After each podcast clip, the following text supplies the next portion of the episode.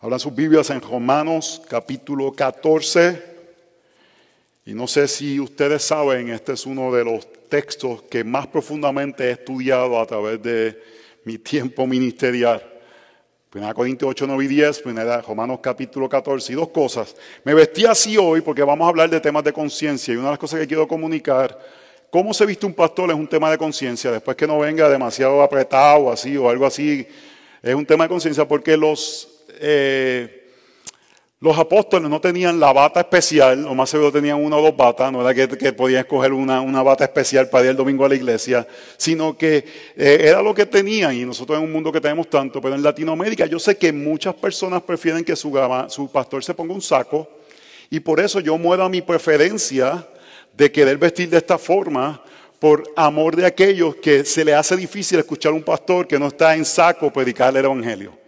Y eso es parte de lo que Romanos 14 enseña. enseña. Morimos a libertades que tenemos por el bienestar de otros. Es una de las enseñanzas principales. Y quiero enseñarle dos cosas. Número uno, si pueden poner la foto, eh, en el mes de junio del 2023. ¿Hay alguien ahí arriba no? Ah, pues no. Le iba a enseñar la portada del libro que sale sobre la conciencia cristiana. Romanos 2023, eh, digo, Romanos no, Junio del 2023 sale el, libro que escribí acerca de este tema propio, Romanos 14 y 1 Corintios 8, 9 y 10, sobre la conciencia cristiana. Yo creo que es un tema que se, no se le ha prestado atención y muchos de los problemas que enfrentamos como creyentes es porque vivimos en el área de conciencia. Mayormente no estamos todos los días diciendo adulteraste o no adulteraste, fornicaste o no fornicaste. Pero vivimos en el área de decisiones de conciencia pero no pensamos de cómo lo podemos hacer para la gloria del Señor. Así que pueden Y lo otro fue el pastor Jacobi Saldaña, me regaló esta camisa que dice Romanos 14. Porque él dice que yo todo lo resuelvo. La camisa está ya bendito, se está como que. Él dice, todo tú lo resuelves con Romanos 14, pero yo pienso que muchos aspectos de la vida del creyente se resuelven con Romanos 14. Porque Romanos 14 nos invita a cómo relacionarnos en estas partes de la vida del creyente que hay libertad de conciencia, pero vamos a ver que libertad de conciencia no es hacer lo que simplemente me place, es someternos a las escrituras para que las escrituras informen nuestro comportamiento. Si ustedes van a Google y ponen no juzgar, van a recibir cientos de artículos. Si usted pone no juzgar, van a recibir ciertos artículos y muchos de esos artículos están trayendo este mensaje de que nadie puede juzgarme para justificar acciones o pecados que estamos cometiendo, pero tú no me puedes juzgar. Y lo que desea muchas veces esta frase de decir, no juzgues a nadie, es eliminar estigmas sociales. Hermanos, si los estigmas sociales pueden ser saludables, pueden ser buenos, puede ser saludable en una comunidad decir que un hombre no se vista como una mujer. Ese estigma debe ser positivo, pero vivimos en una, en una cultura que con esta frase de que no me juzgues, lo que desea es comunicar, yo puedo hacer lo que me da la gana. Y eso es una respuesta del mundo posmoderno. Yo sé que hemos dicho mucho esto, pero estamos viviendo un mundo posmoderno donde no hay verdades absolutas y algo que podemos ver es que ya no vivimos en comunidad, sino que nuestra comunidad se convierte estos aparatitos o la computadora o Google, donde podemos buscar cualquier persona que afirme cualquier locura que se nos, se nos ocurre. Si a mí se me ocurre que yo quiero ser un gatito que se viste con unas orejitas, yo le aseguro a usted que yo voy a encontrar una comunidad que afirma eso. Y porque ya no vivimos en comunidad, y no tenemos la vergüenza o pasar la vergüenza de llegar aquí con las, con, con las orejitas y pegar miau, miau, miau, miau, porque tienes una comunidad que te afirma, que dice lo que tú quieras, entonces creemos en este aspecto que dice, no me juzgues. Pero tenemos que pensar, ¿es verdaderamente bíblico esto de decir que no nos juzguemos los unos a los otros? Estos aspectos de no juzgar comenzó en la cultura moderna a través de aspectos raciales y es correcto decir que no debes juzgar a alguien por su apariencia racial. Tú no debes tener prejuicios por cierta cultura o por la forma que la persona se ve y llegar a conclusiones sobre el carácter de alguien por las apariencias externas raciales. Pero eso no quiere decir que no juzgamos actos éticos, morales que hacen personas que son contrarios contra la palabra del Señor. El mundo nos dice, no juzgues. Y se ha convertido el mayor pecado juzgar acciones de otros. Y por eso es que el cristianismo es tan criticado porque es interesante, aunque la Biblia nos dice en ocasiones que no juzguemos, tenemos que ver cuáles son las ocasiones que nos dice que no juzguemos, porque la Biblia está llena de momentos que nos dice que juzguemos. Y vamos a ver hoy uno de estos pasajes que nos dicen que no juzguemos, pero tenemos que entender que en muchas ocasiones tenemos que juzgar. Es interesante que Jesús constantemente estaba juzgando. ¿Por qué Jesús estaba juzgando? Porque llamaba a la gente al arrepentimiento. Cuando usted va a mi oficina y vamos a dialogar, yo tengo que pasar juicio. Yo tengo que decir, esta persona es creyente o no es creyente. Yo tengo que pasar un juicio basado en la data que tengo que usted me da. Porque es diferente cuando me reúno con un creyente o un no creyente. Al no creyente, mi apelación siempre va a ser arrepiéntete y ven a Cristo. A un creyente le voy a decir arrepiéntete de tu pecado, si hay un pecado envuelto, pero confía en el trabajo del Espíritu para el crecimiento, porque si eres creyente, el Espíritu habita en ti. Tenemos que hacer eso como padres. Yo sé que a veces es difícil, porque queremos sentir como que esa seguridad si mi hijo es creyente. No, tú tienes que saber si tu hijo es creyente o no creyente, porque la forma que lo vas a criar va a ser diferente. Las conversaciones que vas a tener con ellos son diferentes. Te vas a relacionar con ellos como un pagano o como un creyente. Le vas a poder decir, además de ser mi hijo, eres mi hermano, o le vas a poder decir, yo espero que un día puedas ver la gloria de Jesús, porque un día yo estaba ciego y lo pude ver.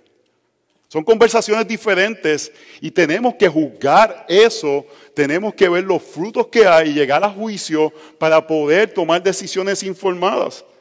Y podemos ver un montón de textos que hablan en el contexto cómo juzgamos o cómo no juzgamos, y no lo voy a dar, pero, pero Juan 7:24, 2 de Timoteo 4:2, Tito 2:15, 1 de Corintios 2:15, Efesios 5:11.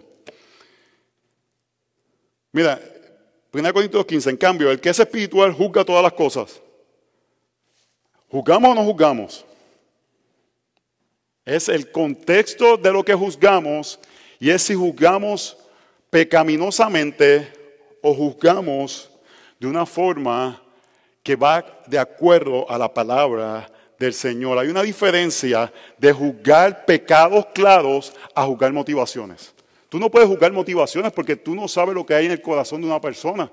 Tú puedes juzgar pecados claros.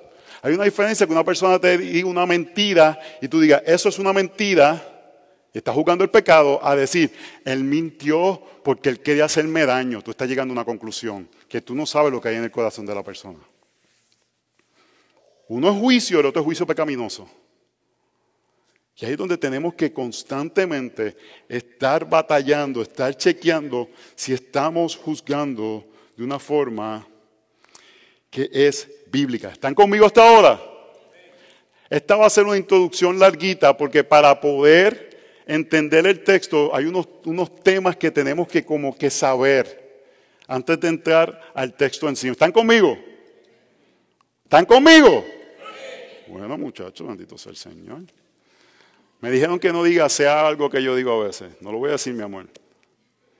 Hermano, así que Romanos 14 es un tema de importancia porque tenemos que tomar con seriedad decisiones que parecen casuales del día a día, que podemos tomar y pueden ser pecaminosas o pueden causar que otros pequen. Hasta decisiones que no son pecados para uno pueden hacer caer a otras personas, hasta como un predicador se viste para predicar. Y tenemos que estar intencionalmente mirando no solamente si algo es pecado bíblicamente, pero si eso que estamos haciendo lleva a otras personas a pecar, aunque tú tengas la libertad de hacer eso. Así que tenemos que juzgar y tomamos con seriedad eso. Y como yo le dije que yo soy un pitbull y no suelto un tema hasta que ese tema queda claro, vamos a comenzar con un tema que hemos estado hablando un poco, que es la vestimenta femenina. Primera de Pedro, capítulo 3, verso 3. Y que vuestro adorno no sea externo, peinados ostentosos, joyas de oro, vestido lujoso, sino que sea el yo interno, con el adorno incorruptible de un espíritu tierno y sereno, lo cual es precioso delante de Dios. Primera de Timoteo 2.9, Pablo. Así mismo que las mujeres se vistan con copa decorosa, con pudor y modestia, no con peinados ostentosos, no con oro o perlas o vestidos costosos, sino con buenas obras como corresponde a las mujeres que profesan la piedad. Entonces, ¿podemos juzgar como viste una dama? Parece que Pablo nos dice que sí. Que puede haber un tipo de vestimenta que es pecaminoso. Pero vivimos en el tiempo, no me juzgues, no me juzgues. Y vivimos en comunidades y parte de nuestra afirmación de cómo vivimos es por medio de la comunidad del creyente. El día de ayer no, pero el sábado anterior estaba saliendo a las 8 y 30 de la mañana a predicar en la iglesia Casa 242 de Costa Rica. Y estoy saliendo del ascensor y justo delante de mí sale una pareja. Y yo que camino así bien rápido para todos los lados, voy pasando de por el lado y veo un hombre americano de 50, 55 años, se veía que era norteamericano, caminando con una atractiva chica, era evidente que era tica local, que tenía que tener de 20 a 25 años. Era evidente por la forma que ella estaba vestida que ella era una prostituta. Yo creo que ya no vemos eso mucho, pero en ciertos países latinoamericanos hay una industria de eso, donde personas viajan para poder tener acceso a ese tipo de actividades. Y en Costa Rica es uno de los sitios que es bastante eh, común. Porque yo pienso que una, prostituta, ustedes pueden preguntarle a mi esposa, yo estoy pendiente de todas las cosas que están alrededor mío. Yo estoy en una, mesa, yo sé quién está en cada mesa, yo sé qué está pasando, yo lo hago por protección, para estar pendiente de cosas que están pasando alrededor mío. Pero yo estoy con un oído escuchando todas las cosas que están pasando. Él está, ellos están saliendo juntos y él está haciendo preguntas de dónde vive, qué tan lejos queda, dónde ella va a ir. Preguntas bien básicas que si era alguien que ya él conocía, no iba a estar haciendo esas preguntas. Y número dos, el vestido que tenía puesto no era un vestido para usarse a las ocho y media de la mañana, era un vestido para utilizarse a las once de la noche en un club. Yo he visto vestidos similares de chicas cristianas en Facebook para ir a reuniones o bailes de supuestamente sitios cristianos. Vivimos en un mundo tan sensualizado que no podemos diferenciar el vestimenta de una prostituta al vestimenta de una chica cristiana. Pedro y Timoteo le están diciendo a la iglesia, ambas iglesias, a estas mujeres, vístanse de una forma que se puedan distinguir de una prostituta.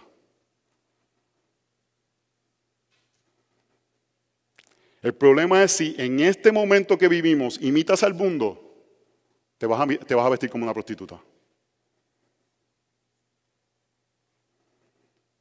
Voy a, leer del comentario de 1 de Timoteo de la serie Pilar, editado por D.A. Carson.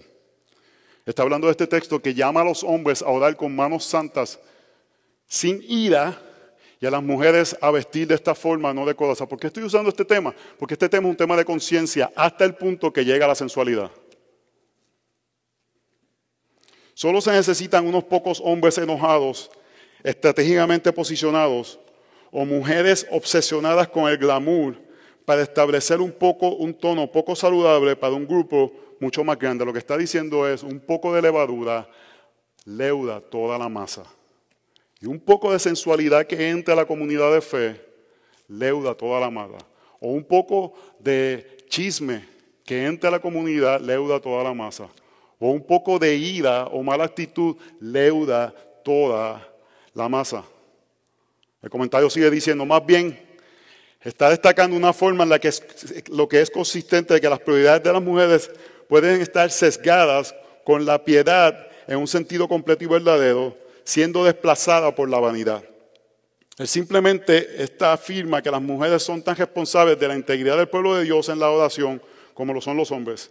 Y si los hombres pueden poner en peligro esa integridad con un celo fuera de lugar, las mujeres pueden hacerlo al prestar atención indebida a su apariencia. Eso es lo que Pablo está diciendo en 1 Timoteo capítulo 2, cuando está hablando hombres no sean airados, mujeres sean modestas. Es el efecto que tiene en la comunidad de fe.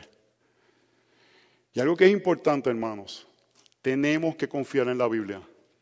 Si la Biblia dice que los hombres tendemos a pecar de ira, creemos lo que la Biblia nos dice. Y si la Biblia dice que las chicas tienden a pecar en obsesionarse con su look, le creemos a la Biblia. En el comentario de Pedro, Tom Schreiner dice, Pedro no prohíbe a las mujeres llevar el cabello bonito ni usar joyas. Les prohíbe gastar una cantidad excesiva de dinero en su adorno exterior o usar ropa que sea seductora. Los hombres pueden manipular con ira. Usted no está en una reunión que el que gana es el que más grita. O en familias que el que siempre se hace lo que él quiere es el que más coraje que tiene. Ustedes no están en ese, en ese sentido. El más gallito es el que se lleva o se hace lo que él quiere. El que se pone más bravo. Los hombres podemos manipular de esa forma. Las mujeres pueden manipular con la sensualidad. Pero vamos a hablar de los chicos ahora.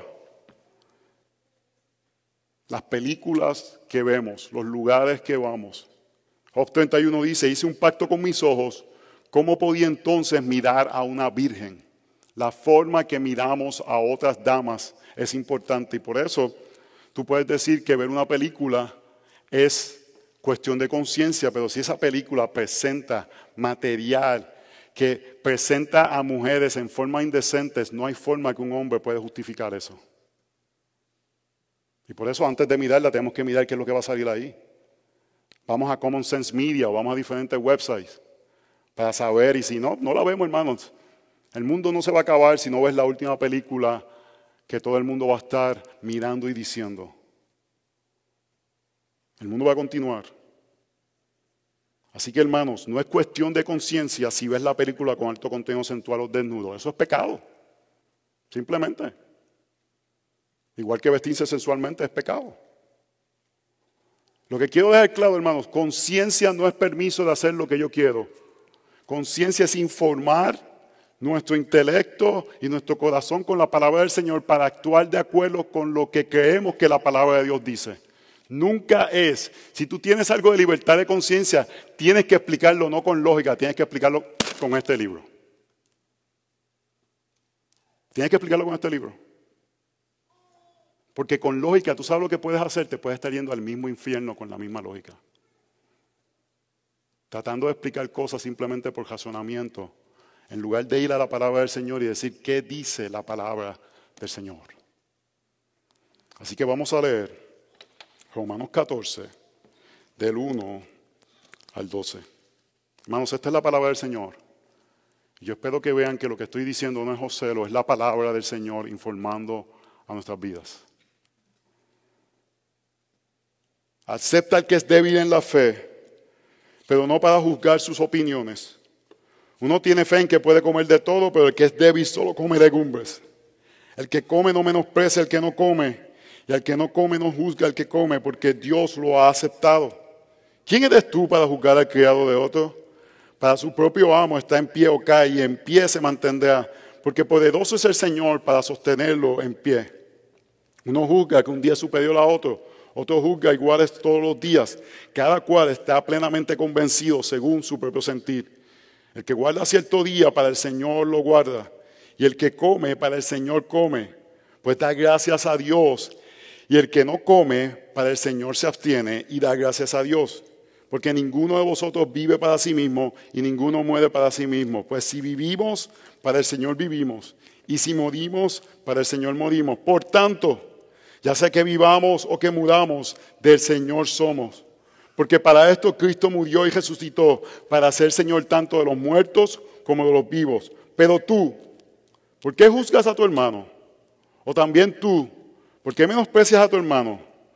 Porque todos compareceremos ante el tribunal de Dios. Porque está escrito, vivo yo, dice el Señor, que ante mí se doblará toda rodilla y toda lengua alabará a Dios. De modo que cada uno de nosotros dará cuenta de sí mismo. Hermanos, esta es la inherente, perfecta y la que voy a decir ahora es bien importante. autoritaria palabra de Dios, que rige nuestras vidas, que debe gobernar nuestro existir y a la cual debemos completamente someternos. Es interesante que este texto cae justo después de octubre 31, que es el día que se celebra la fiesta de Halloween. Y si desean pueden ir a Coalición por el Evangelio, donde yo escribí un artículo, se lo envié por correo, donde presento que pienso que la celebración del día de Halloween en los Estados Unidos cae en el ámbito de conciencia. Yo no practico nada de esa fecha, no me he visto de, policía o pareciera que me he visto de esqueleto, pero así salgo todos los días de la casa. No, no es que practico ese día porque mi conciencia me restringe participar de ese día, pero pienso que sería abuso de mi, de mi eh, autoridad espiritual prohibirle a ustedes salir con sus hijos a recoger dulces en su, en su vecindario y tener tiempo de compartir y hasta poder evangelizar a algunos vecinos. Pienso que no tengo esa autoridad bíblica. Pero eso no quiere decir que entonces ahora usted puede ir a una fiesta donde se celebra la oscuridad, donde el Día de los Muertos es levantado, donde se celebran tradiciones que no son completamente bíblicas, o donde se celebra la sensualidad, que es lo que se ha convertido esta fiesta para los jóvenes adultos. Vestirse de gatúbela con un traje completamente ceñido no es algo de conciencia, es pecaminoso. Caperucita roja sexy o la enfermera que te va a poner el termómetro de forma sexy con, una, con un lollipop no son cosas de conciencia y a esos lugares nos retenemos de ir. No participamos de esas cosas. ¿Puedo yo prohibirle a ustedes salir con sus niños pequeños a su, a su vecindario? Creo que no puedo hacer eso. Pero eso no quiere decir que es poco sabio o que quizás no sería, sería bueno evaluar para qué razón y por qué motivo lo estoy haciendo. Y quizás el contexto de Estados Unidos diferencia de otros contextos donde la celebración es mucho más oscura que lo que es aquí en este país. Lo que quiere decir esto, hermanos, que hay cosas que la Biblia se queda corta de que la prohibamos. Y que el texto lo que dice es que cada uno de ustedes van a dar cuenta al Señor cuando llegue ese momento. Y yo sé que para algunos puede ser que así como sorpresivo que yo escoja algo como esta fecha, porque se nos ha dicho por tantos años que es algo tan demoníaco, pero yo desde mi perspectiva pastoral, basado en Romanos 14, pienso que me, me tengo que quedar corto de prohibirlo. Ustedes saben mi énfasis en el Día del Señor y vamos a tocar el Día del Señor en este texto porque el texto lo, toca. Y yo le digo la importancia, pero yo me he quedado corto de decirle, si usted no viene todos los domingos, usted está pecando, porque pienso que los textos no me lo permiten. Y esta es la parte que tenemos que caminar, aspectos que podemos diferir, hermanos, tener convicciones. Esto es lo difícil, hermanos. Yo necesito una convicción fuerte pero no le puedo imponer mi convicción a otra persona. Esa es la parte difícil. Que yo tengo que tener una convicción fuerte, pero tengo que permitir que el Señor bregue con la otra persona y que esa persona, porque le pertenece al Señor, le va a rendir cuentas al Señor. Ahí es donde yo estoy convencido que lo de homecoming y prom de Covenant Life School ya dejó de ser de conciencia por la forma que está vistiendo todo el mundo esa fiesta. Y yo hablé con el, con lo principal, yo hablé con el, con, el, eh, con, el pastor de la iglesia, y ellos están conscientes de mi posición. Porque mi motivo principal es proteger a la congregación a la que yo tengo que, que, congregar, porque un poco de levadura leuda toda la masa. Daña todo. Y gran parte de los aspectos de conciencia es, escúchame bien, hay cosas que son pecaminosas, ¿Cómo yo sé que hay cosas que son pecaminosas? Vayan a Romanos capítulo 13. Verso 12. La noche está muy avanzada y el día está cerca. Por tanto, desechemos las obras de las tinieblas y vistámonos con las armas de la luz. Andemos decentemente como de día, no en orgías y bocacheras, no en promiscuidad, sexual y lujurias, no en pleitos y envidias. Antes bien, vístanse del Señor Jesucristo y no piensen en proveer para la lujuria de la carne. Pablo está dando ahí categorías de como que podemos diferenciar. No, Pablo está diciendo, esto es lo que tú tienes que hacer. En estos aspectos, en lujurias, en cosas sensuales, en iras, en contiendas, ahí no hay blanco y ahí no hay área gris, ahí es blanco o negro. Entonces, Romanos 14 no es que está diciendo que podemos ir a hacer lo que queramos en todas las áreas, pero lo que dice es, hay áreas en la vida donde podemos diferenciar y yo no puedo imponer mi convicción, ni tú puedes eh, imponer mi convicción a mí. ¿Me están siguiendo hasta ahora? Y esto tampoco quiere decir que la gente dice, esta es mi convicción para hacer lo que me da la gana. Porque vamos a ver que es importante que esa convicción tú la puedas defender bíblicamente. Y la semana que viene vamos a ver que si no la puedes defender bíblicamente, tú sabes lo que estás haciendo. Estás pecando más que si simplemente hicieras algo. Romanos 14 termina con este, e, esta exhortación. El pecado mayor es hacer algo sin haber tenido una convicción bíblica. No una convicción, una convicción bíblica. Le voy a hacer la pregunta. Hace una semana, me acuerdo, le di la asignación a algunos de ustedes que si estudiaran, llevamos años hablando de los textos del sábado. Su pastor que tiene autoridad espiritual sobre ustedes. Yo no uso eso livianamente, hermanos. Le dijo que si no lo han hecho, estudiaran los textos. Si usted no lo hizo y no tiene una convicción basada por la palabra del Señor, usted sabe lo que está haciendo en este momento, usted está pecando porque está tomando decisiones sin la información de la palabra del Señor, basado simplemente en lo que yo creo, en lo que yo pienso. ¿Y por qué le doy tanta importancia a ese texto? Porque si creemos que los diez mandamientos son importantes y uno de ellos es observar el día de descanso, donde en el Antiguo Testamento si tú quebrantabas ese, te mataban, eso creo que es de importancia. Y el mayor pecado, el más grave pecado, es hacer las cosas sin haberlo estudiado, sin haber estudiado. Y yo le animo, yo le imploro, estudie eso. Y si yo fuera usted, yo tomaría la posición más conservadora hasta que lo estudie. ¿Y cuál sería? Ir a la iglesia todos los domingos. Congregarme con mi iglesia local hasta que desarrolle una posición que yo puedo defender bíblicamente y decir, por esto llego a estas convicciones y a estas prácticas. ¿Me están siguiendo hasta ahora? Así que vuelvo a implorarle. Y aquí quiero ejercer la autoridad pastoral. Estúdielo si no lo ha estudiado. Sus almas están en juego.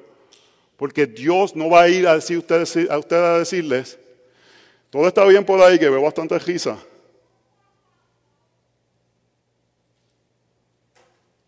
Dios no va, a dejarles a ustedes que ustedes vayan y digan, ah, es que yo no lo sabía. Más cuando se le ha dicho constantemente, por falta de conocimiento, mi pueblo obedece.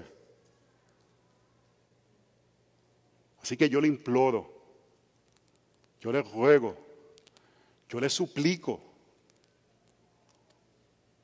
la aplicación de este texto es que salgamos de aquí y comencemos uno por uno, uno tras otro, el trabajo difícil de crear convicciones bíblicas de la palabra del Señor, de decisiones de conciencia que yo no te puedo decir qué hacer, pero lo que te puedo decir es, has creado convicciones bíblicas. Si usted tiene 18, 16, 17, comience a estudiar la palabra del Señor de esta forma, para que cuando usted su corazón comienza a latirle y ve un muchachito que le guste, una muchachita que le guste, usted ya tiene convicciones de cómo se va a caminar eso, qué usted va a hacer, cómo se va a ver eh, el intercambio de, de, palabras que puedan dañar el corazón el uno al otro, cómo se va a ver el intercambio de caricias, en qué momento llega eso.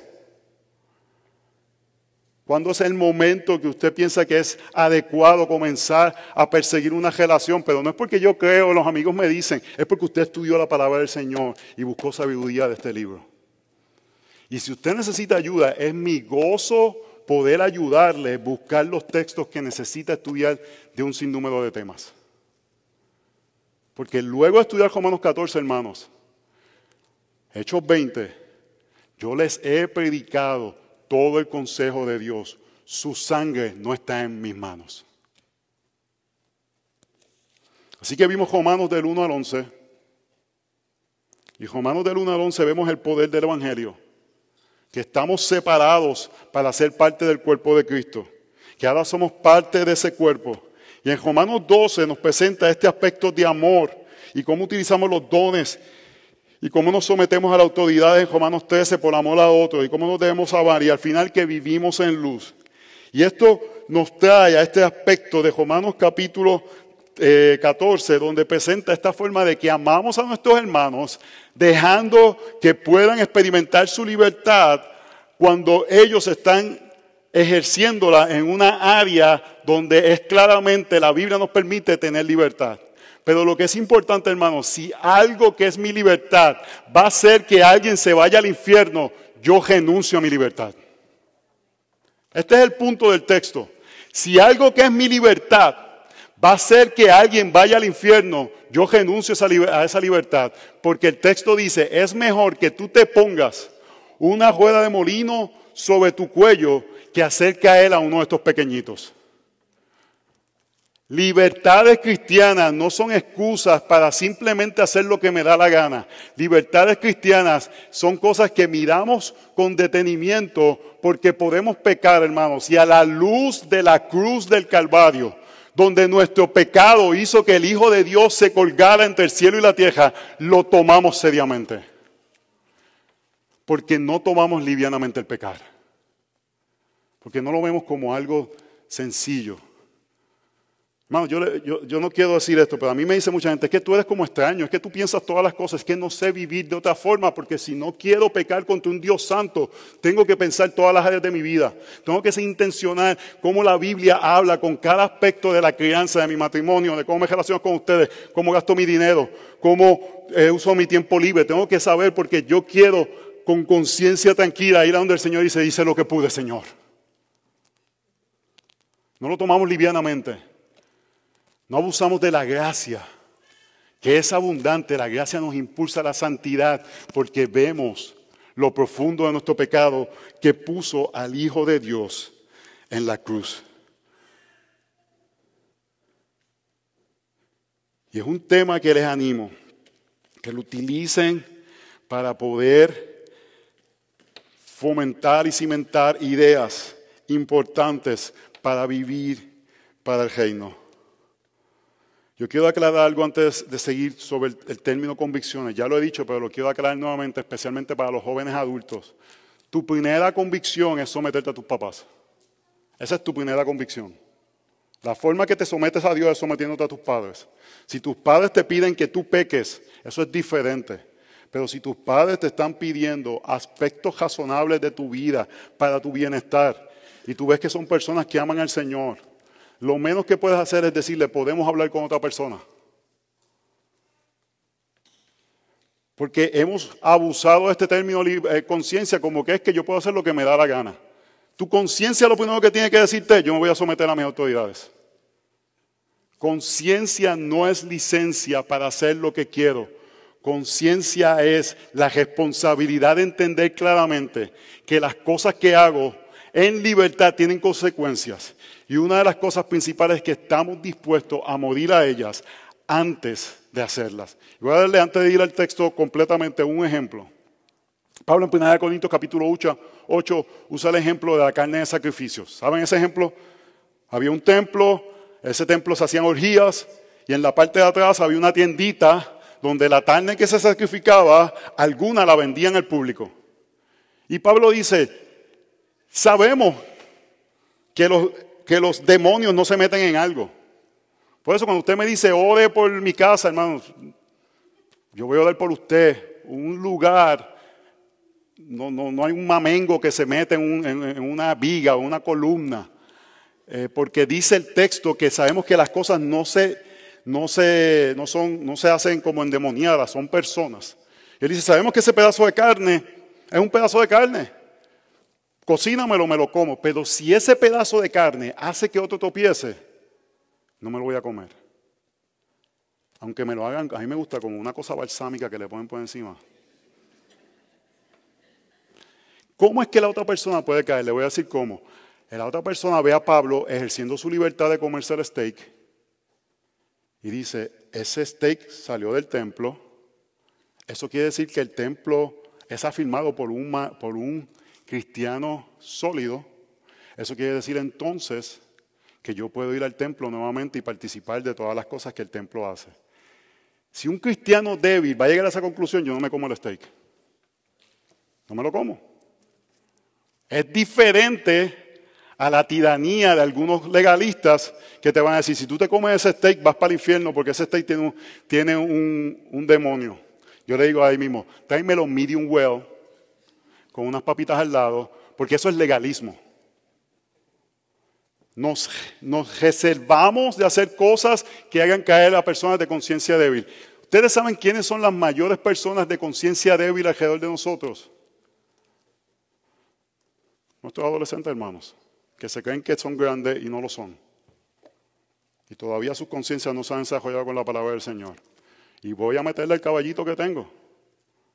Los mandamos a una fiesta tipo parecida al mundo donde los papás no pueden estar presentes y le estamos diciendo, a los 17 puedes hacer eso, a los 24 puedes irte al club, donde va a haber prácticas que son completamente contrarias a la palabra del Señor, porque ya su conciencia le, le estás comunicando un permiso de una actividad sin explicársela completamente. Algunos de ustedes quizás se la explicaron y vieron la implicación de decir, él puede interpretar que ir a este lugar es permiso de hacer esto cuando tenga otra edad. Esas son las cosas que tenemos que pensar cuando estamos pegando con gente de conciencias débiles. ¿Cómo van a interpretar mi acción? Porque yo creo, yo no pienso que no es pecado faltar un domingo. Pero ¿qué va, qué va, qué va a pensar mi hijo si cada vez que faltamos es porque es algo que es para mi conveniencia. ¿Qué le estoy comunicando a esa persona de conciencia débil? La iglesia es cuando es conveniente. ¿Le estoy comunicando eso? Es cuando, cuando me siento bien. O cuando no me siento bien, si hay algo que tengo que hacer y es mi ídolo, lo vamos a hacer. Sean taquillas para conciertos, sean ir a trabajar, los que están para hacer dinero. Pero es que hoy estoy un poquito, estoy un poquito amachacado Ay, es que... Y le estamos comunicando a ellos, es opcional. Y sus conciencias débiles van a, procesarlo de esa forma. Así que hermanos, porque Dios nos ha dado libertad, morimos a nosotros para que otros experimenten libertad. Punto número uno, vivimos para no juzgar pecaminosamente. Vivimos para no juzgar pecaminosamente. Verso 1. Acepta el que es débil en la fe, pero no para juzgar sus opiniones. Uno tiene fe en que puede comer de todo, pero el que es débil come solo, débil solo come legumbres. Pablo está haciendo distinción entre dos creyentes, uno débil y uno fuerte. Y el propósito es, cuando distinguimos estas diferencias de fuerte y débil, es no juzgar al débil, darle espacio al débil para crecer. El débil en este caso parecería más espiritual porque se está restringiendo. Es como medio contrario, él dice, no voy a comer ciertas cosas, parece más espiritual. Y a veces, hermanos, hacemos cosas y nos restringimos en cosas pensando que eso nos va a dar más espiritualidad. Es una persona débil. Que cree, si yo hago esto y hago esto otro, voy a ser como más cercano a Dios si me restringo, si, si, si, si, si voto la caja del diablo de casa, si, si hago ciertas cosas de ascéticas que restringen nuestros comportamientos, pensaríamos que somos más espirituales. Y es interesante que el texto lo pone como alguien más débil. Uno tiene fe que puede comer de todo, pero el que es débil solo come legumbres. Voy a darle el ejemplo. Hay gente que piensa que todavía las leyes del Antiguo Testamento de comer ciertos animales no nos rigen. Y dice, no, eso, eso es crustáceo, eso es del diablo, por eso es que esas, cosas te van a dar enfermedades. Pero ¿qué le dijo Jesús, la revelación del Espíritu Santo a Pedro? Come y mata. Así que yo voy a coger la langosta, hermanos, y me la voy a comer. Si usted es débil y quiere comer legumbres solamente, go ahead. Pero yo, en este caso, en ese caso, yo soy el fuerte. Porque el texto bíblico dice que ahora comemos de todo.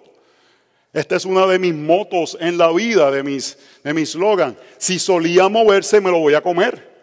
Si solía caminar o nadar o volar, me lo voy a comer como me lo pongan. El punto es este, hermanos. Hay gente que son débil y la debilidad no es que se parezca a algo más espiritual, es falta de conocimiento, es que no entienden. Y el trabajo es ayudar al débil a tener conocimiento. Primera de Corintios 8. Mira lo que dice Pablo. Por tanto, en cuanto al comer de los sacrificados de los ídolos, sabemos que un ídolo no es nada en el mundo y que no hay sino un solo Dios. Pablo dice sabemos, sabiendo que alguno de ellos no lo sabe. Porque le está tratando de explicar a ellos que tenemos que tener conocimiento para tomar decisiones que son bíblicas. ¿Cuál es el otro ejemplo que tiene mucho que ver el tomar alcohol? La Biblia claramente presenta el tomar alcohol como no pecado. ¿Qué presenta como pecado? La embriaguez.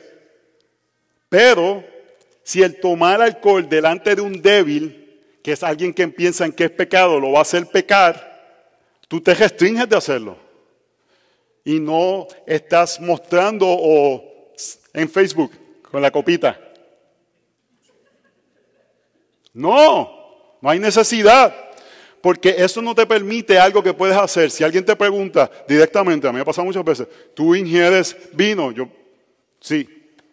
Y le puedo explicar cómo llegó esa convicción basada en la palabra de Dios, basado en el salmo que dice que el, que vino alegra el alma, basado en Eclesiastés 9 que habla acerca de que disfrutamos de nuestra esposa con una copa de vino, basado en que algunas personas dicen, no es que el vino del Antiguo Testamento era bien débil y casi no embojachaba. Bueno, pregúntale a Noé que cogió una jumeta de madre. Si no fermentaba, entonces se tomó así, ¡oh! porque terminó desnudo, terminó eh, embriagado. Basado en que Dios no puede hacer pecar a nadie y Jesús llevó vino a las bonas de Canaán, basado en que Pablo le dice a Timoteo que para su estómago, esto no lo tenía aquí, esto lo estoy haciendo en mi mente porque mi conciencia está informada por la palabra del Señor, que tome vino para su salud. ¿Qué es el texto? El texto es que no nos embriaguemos. Y el texto es que si alguien, yo le pregunto a una persona, ¿tu conciencia te permite? No, y si me pregunta, puedo explicarle en lugar de ponerlo en Facebook. Yo estoy pendiente, hermanos. Si estoy tomando una copa de vino, alguien viene a tomar una foto en una mesa, la escondo. No porque estoy escondiendo algo, es porque no quiero hacer caer al que está eh, débil, porque no tengo la oportunidad de explicarle. Porque si usted ve, lo estoy diciendo públicamente. Porque la conciencia tiene que ser informada por la palabra del Señor. Así que débil es la posibilidad de que alguien pueda regresar al mundo porque me ve con una copa de vino y dice, ah, mira, yo puedo ir a janguear, yo puedo ir a hacer esto, yo puedo hacer estas actividades mundanas que están relacionadas con el ingerir alcohol. Si eso va a hacer que alguien haga eso, no voy a ingerir. Déjeme pensar otra. Hmm, ¿Cuál otra puedo pensar? Ah, ya la dije, los bailecitos que hacen en las escuelas. Si no distinguimos y le comunicamos a nuestros hijos las tentaciones que pueden venir de participar algo de eso en cuatro, cinco, seis años, estamos dejando que sus conciencias débiles no sean informadas. Y si usted quiere enviar a un hijo a una actividad como esa, usted tiene que saber todas las canciones que va a tomar, si van a apagar las luces, si van a permitir que se hagan bailes boleritos así pegaditos, si los papás pueden ir o no pueden ir. Entonces tiene que saber esas cosas. Si no sabe, está mandando a su hijo como oveja al matadero sin saber lo que va a suceder en un lugar. Si no hizo eso, no está siendo un buen padre. Lo puedo decir. Si no hizo eso, no está siendo un buen padre.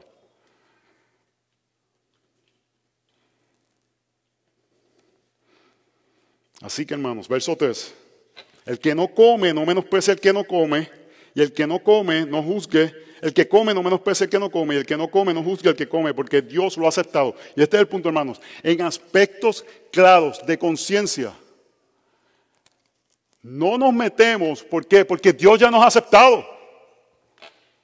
Tú le vas a dar cuenta a Dios. Es el Evangelio el que nos permite dejar, hermano. Yo como pastor, muchas veces, yo llevo 14 años en esto, tengo que permitir que ustedes tomen decisiones de conciencia que yo jamás tomaría. Ustedes van a rendir cuenta al Señor. Número uno, ¿cuál es la número uno que ustedes piensan que ese día? Venir a la iglesia cuando se sienten que se sienten. Pienso que eso es extremadamente peligroso. Extremadamente peligroso. Número dos, el celular.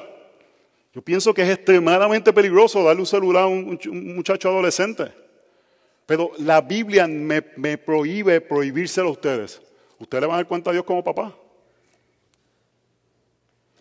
Pero si usted no estudió las posibilidades que hay que recluten a sus hijos para trata humana en dos semanas y que termine prostituyéndose, si usted no eh, estudió los efectos de la pornografía que tiene en sus hijos y la realidad que la diferencia, usted puede poner todos los logs del mundo en su casa, en todas las cosas, aquí es bien fácil hacerle hacia los logs.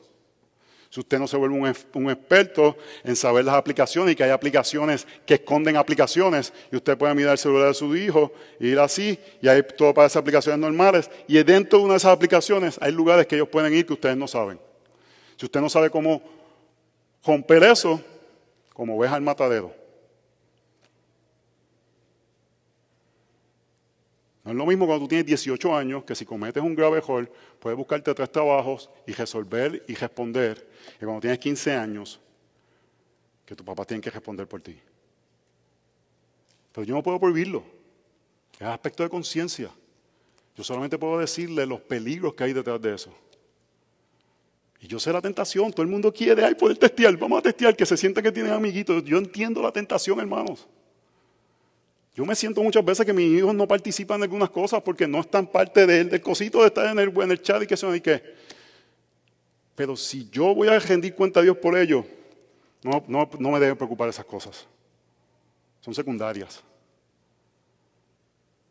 Y pienso que no tengo la capacidad en este momento de poder ser fiel y darle el aparatito a esta edad.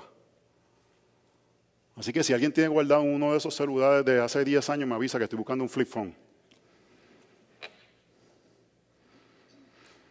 El punto que Pablo trae es, no es tu jurisdicción. Y una de las cosas que tenemos que desarrollar es ver qué aspectos hay libertad y permitirle a otras personas. Algunos de ustedes vienen y me dicen, me voy pastor de la iglesia porque Dios me está llamando. Ve con Dios. Me tiraste la conciencia. Si Dios te está llamando a ir a otro lugar, a mudarte a otro país, no te, no te tengo ni que preguntar si buscaste ya una iglesia, si hiciste ya eh, todo, todo el proceso de ver dónde vas a vivir, si va a algo. No, es que me, porque tú tiraste tu carta de conciencia, Dios me está llamando a hacer algo, yo no puedo meterme ahí. No puedo ir en contra de tu conciencia. Pero si tú me dices, no, pastor, es que eh, me encontré una mujer en el trabajo y en verdad la mía ya está, ya está media, media, como media cojita ya, está, este es un modelo nuevo. Yo le voy a decir, va a estar en disciplina eclesiástica. Porque eso la Biblia me dice claramente que tengo que atacarlo como pecado. ¿Ven la diferencia? Hermanos, y la vida se vive aquí. Y el punto es que muchas de las consejerías que usted me pide, usted sabe lo que yo le voy a decir que hagan. Aplica Romanos 14, yo no te puedo decir qué hacer, porque estaría ejerciendo autoridad espiritual que no me toca. Muchos de ustedes han estado, han estado conmigo. Yo te digo, tienes que, tienes que informar tu conciencia con la palabra del Señor y tomar la decisión que piensas que Dios te está llamando basado en la palabra del Señor.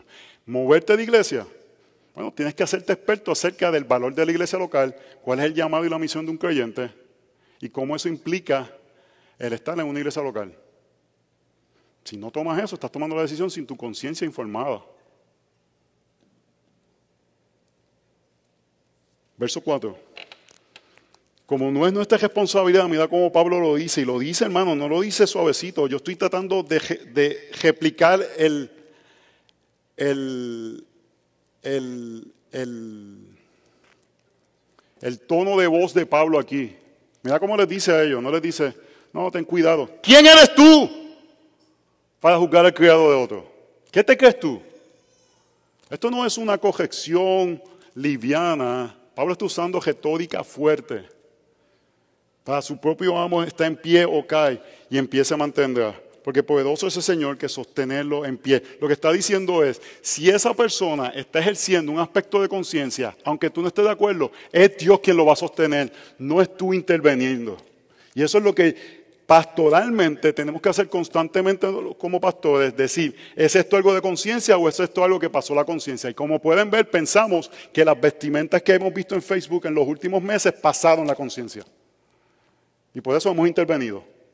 Pero esto yo llevo años viéndolo, hermanos, pacientemente. Diciendo, es el Señor quien los va a sostener. Poderoso es Él.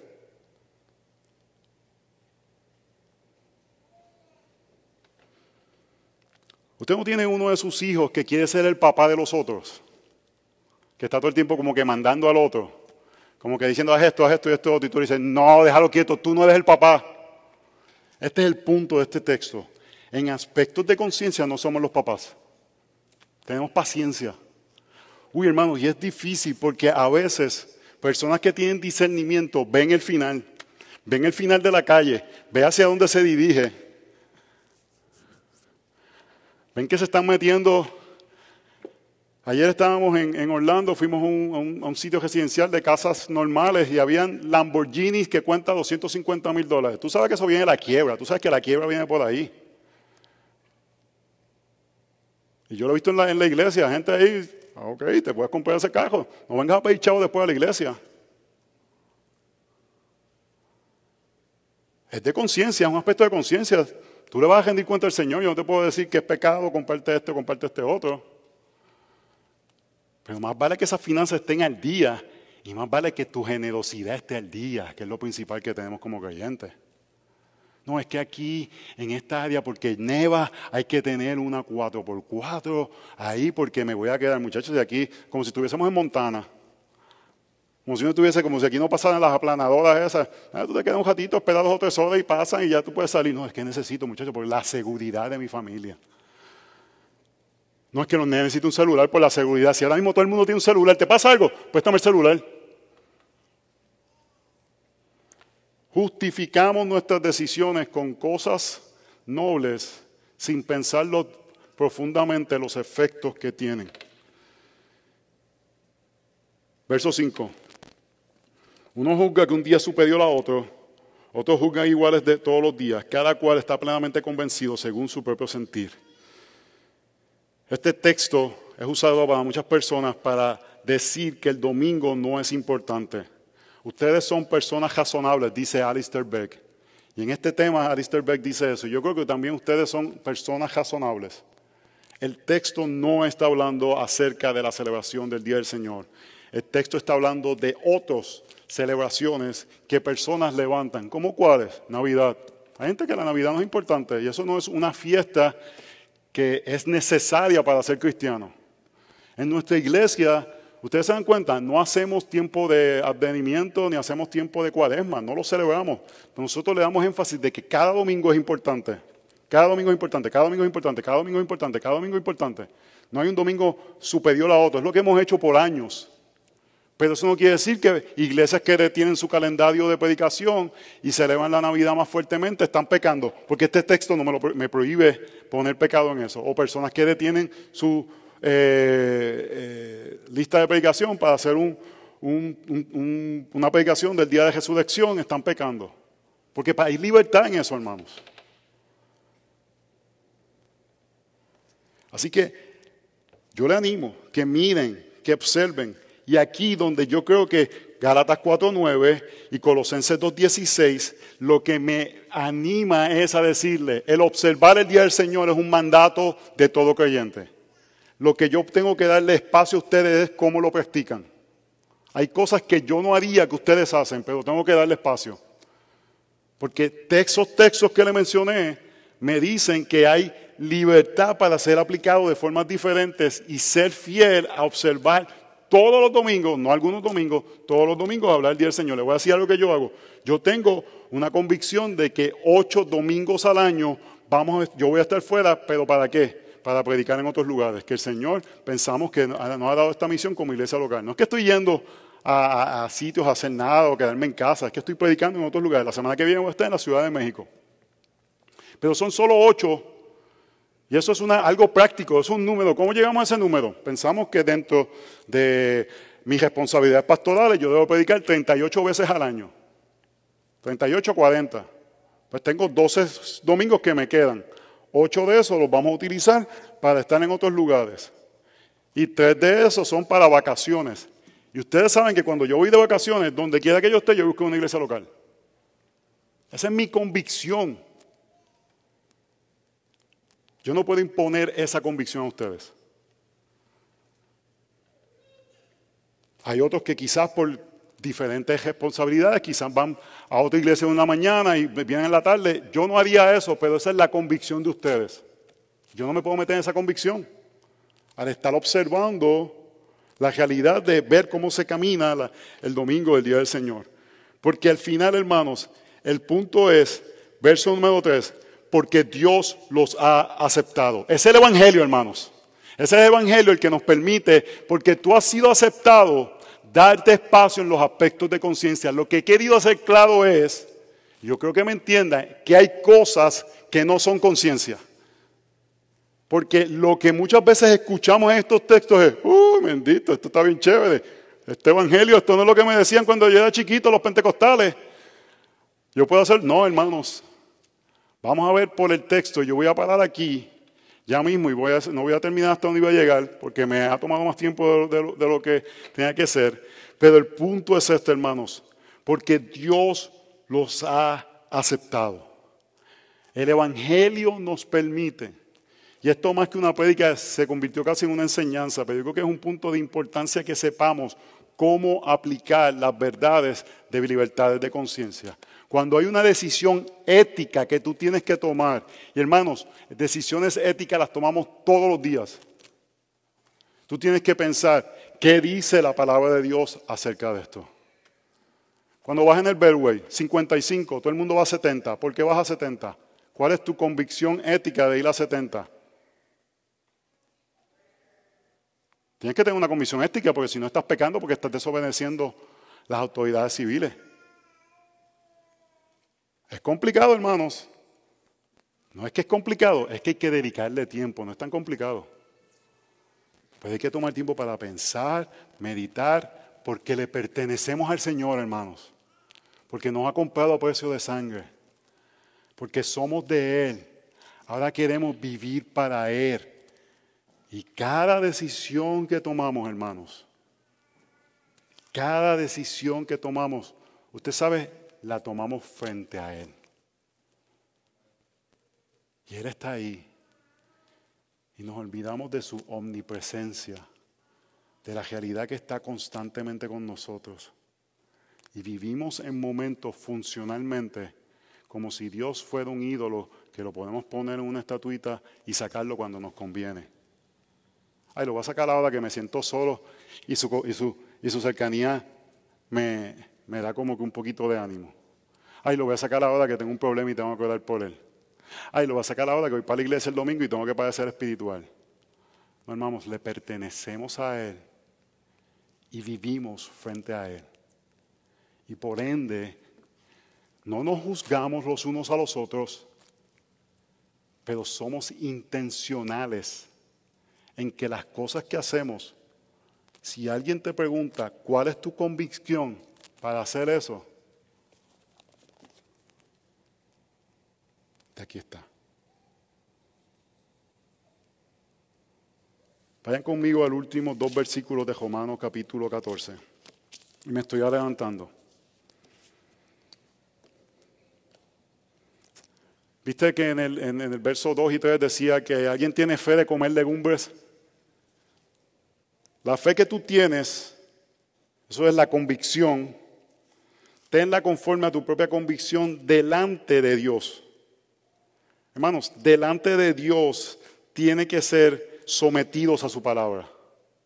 Tiene que ser sometidos a la verdad de lo que él dicho. ¿De dónde yo saco eso? Romanos capítulo 12, que controla todo el argumento del gesto de Romanos. Verso 2 y no se adapta en este mundo, sino transformándose mediante la renovación de tu mente para que verifiquéis cuál es la voluntad de Dios, lo que es bueno, aceptable y perfecto. Si vivimos en aspectos de conciencia delante de Dios, tiene que ser por la renovación de nuestra mente, por medio de que, para, para, que podamos verificar la voluntad de Dios. Efesios capítulo 5 nos dice que la renovación de nuestra mente es por medio del lavamiento de la palabra, que es el agua. Entonces, de esa forma, podemos llegar a la conclusión que delante de Dios nuestras mentes renovadas quieren decir que la palabra de Dios está informando todo lo que yo estoy haciendo y por eso tengo fe para hacerlo. dice, Lo que fe que tú tienes, tenla conforme a tu propia convicción delante de Dios. Dichoso el que no se condena a sí mismo en lo que aprueba. Lo que está diciendo, es bueno. Es bueno este ejercicio. Es bueno que lo haga porque es una bendición que tú puedas decir delante de una persona, mira, yo estudio este tema y con toda libertad tengo libertad en esta área.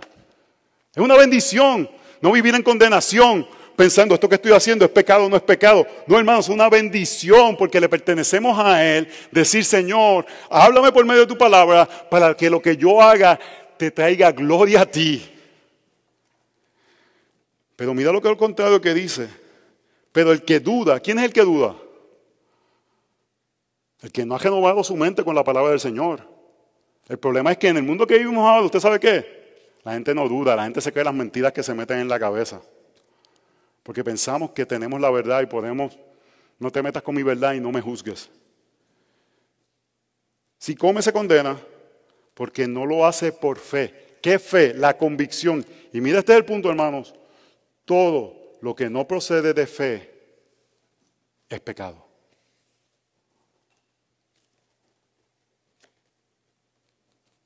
Noviembre 6 del año 2022. Ustedes han recibido una luz a la cual van a rendir cuenta delante del Señor el día del juicio final. Y esa luz es que las decisiones de conciencia que tomamos, si no la tomamos con fe, en convicción de lo que dice la palabra del Señor, ¿cuál es la, cuál es la, cuál es la conclusión? Estamos pecando. Yo sé que, y esto yo lo he enseñado antes, pero yo creo que no lo he enseñado con tanto detenimiento un domingo delante de la congregación. Y tú me puedes decir, wow, son muchas, empieza una a una. ¿Cuál es la prioridad? Vamos a ver si han escuchado. ¿Cuál sería la prioridad? ¿Cuál? El día del Señor. Están los diez mandamientos bastante apedreaban en el Antiguo Testamento. Yo creo que esa tiene bastante importancia. Es más, usted viene todos los domingos y no está informado por la palabra del Señor, está pecando. Hasta viniendo. Porque el texto lo dice, hagas o no lo hagas, si lo haces sin la convicción bíblica es pecado. Gloria a Dios por nuestro Salvador, que ese pecado no es mayor que Él. Gloria a Dios, hermanos que somos de Él y le pertenecemos. Gloria a Dios. Pero porque nuestro pecado lo puso en la cruz a Él, lo tomamos seriamente, hermanos. No lo tomamos livianamente.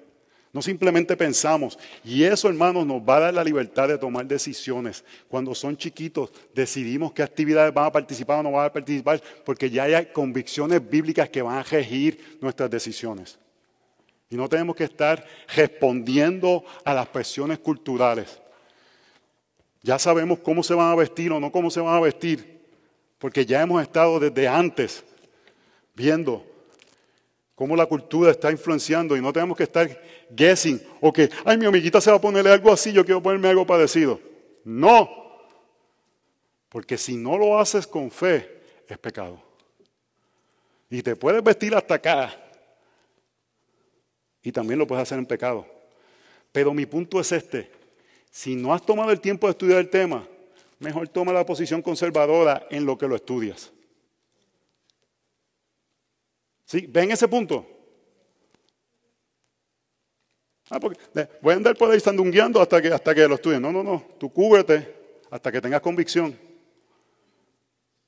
Y puedas entonces con fe ir desarrollando cómo se debe ver eso. Porque si nuestro pecado puso a Cristo en la cruz, tomamos en serio formas que pudiéramos pecar.